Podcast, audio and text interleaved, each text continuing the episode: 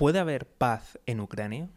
Muy buenas, me llamo José García y esto es Mejora y Emprende. Como siempre, si no quieres perderte las últimas noticias, seguimiento, suscripción y lo más importante de todo es que te unas al escuadrón de notificaciones. Dejo los links en la descripción.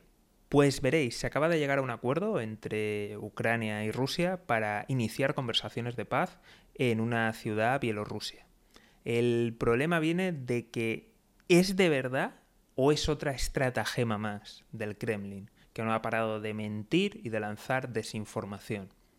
Lo digo porque algunas fuentes bastante fiables dicen que Rusia hasta ahora solamente ha utilizado de un tercio a la mitad de las tropas que tiene rodeando Ucrania.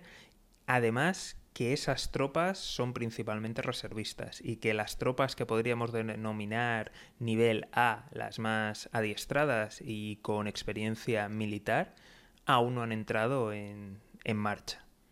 Así que podría ser que está ganando tiempo.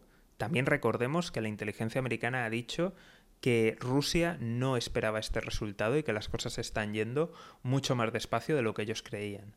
Con lo cual es una estratagema para hacer aún más movimientos, rearmarse, rehabituallarse y prepararse para una nueva ofensiva, subir el nivel, la escala de la destrucción?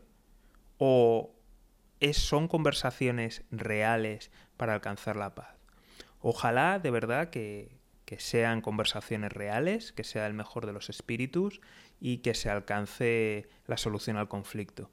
Pero me temo realmente que, que no es casualidad que, veamos estas ofensivas que no terminan de, penetrar en alguna de las grandes ciudades ucranianas, que las informaciones de la inteligencia estadounidense que hasta ahora han sido certeras, más todas las mentiras del Kremlin, pues mm, nos hace ser bastante, en fin, bastante poco optimistas al respecto.